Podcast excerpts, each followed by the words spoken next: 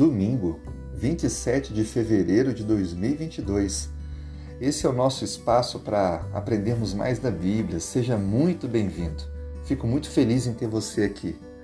O tema de hoje, Jesus diante do Pai. Eu compartilho a leitura de Hebreus, capítulo 9, verso 24. A Bíblia diz: Cristo não entrou em santuário feito por mãos humanas, figura do verdadeiro santuário, porém no próprio céu, para comparecer agora por nós diante de Deus. Segundo esse texto, fica claro para nós qual foi o propósito de Cristo subir ao céu. Veja, o texto diz: para comparecer por nós diante de Deus. Cristo subiu ao céu para fazer o trabalho de mediação. No antigo Israel, existiam festas que tinham como objetivo trazer o povo para mais perto de Deus. Eram elas, dentre as principais, a Páscoa, a festa da, do Pentecostes e a festa dos Tabernáculos. A Páscoa celebrava a libertação de Israel do Egito. Lembra quando foi colocado o sangue do cordeiro na entrada da casa? Logo em seguida, 50 dias depois, acontece a festa do Pentecostes, que celebra não só a colheita de cevada, mas também a lei do Sinai, que foi dada nesse período. E por último, a festa dos tabernáculos, que celebra o cuidado de Deus durante a peregrinação no deserto.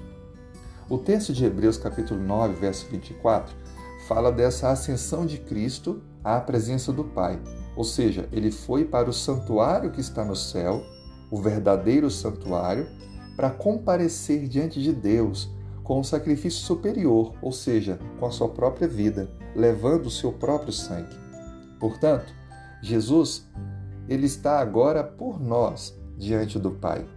O propósito de ter os chamados de Deus para as festividades era chamar a atenção das pessoas para experimentarem o que é depender da salvação que vem de Deus.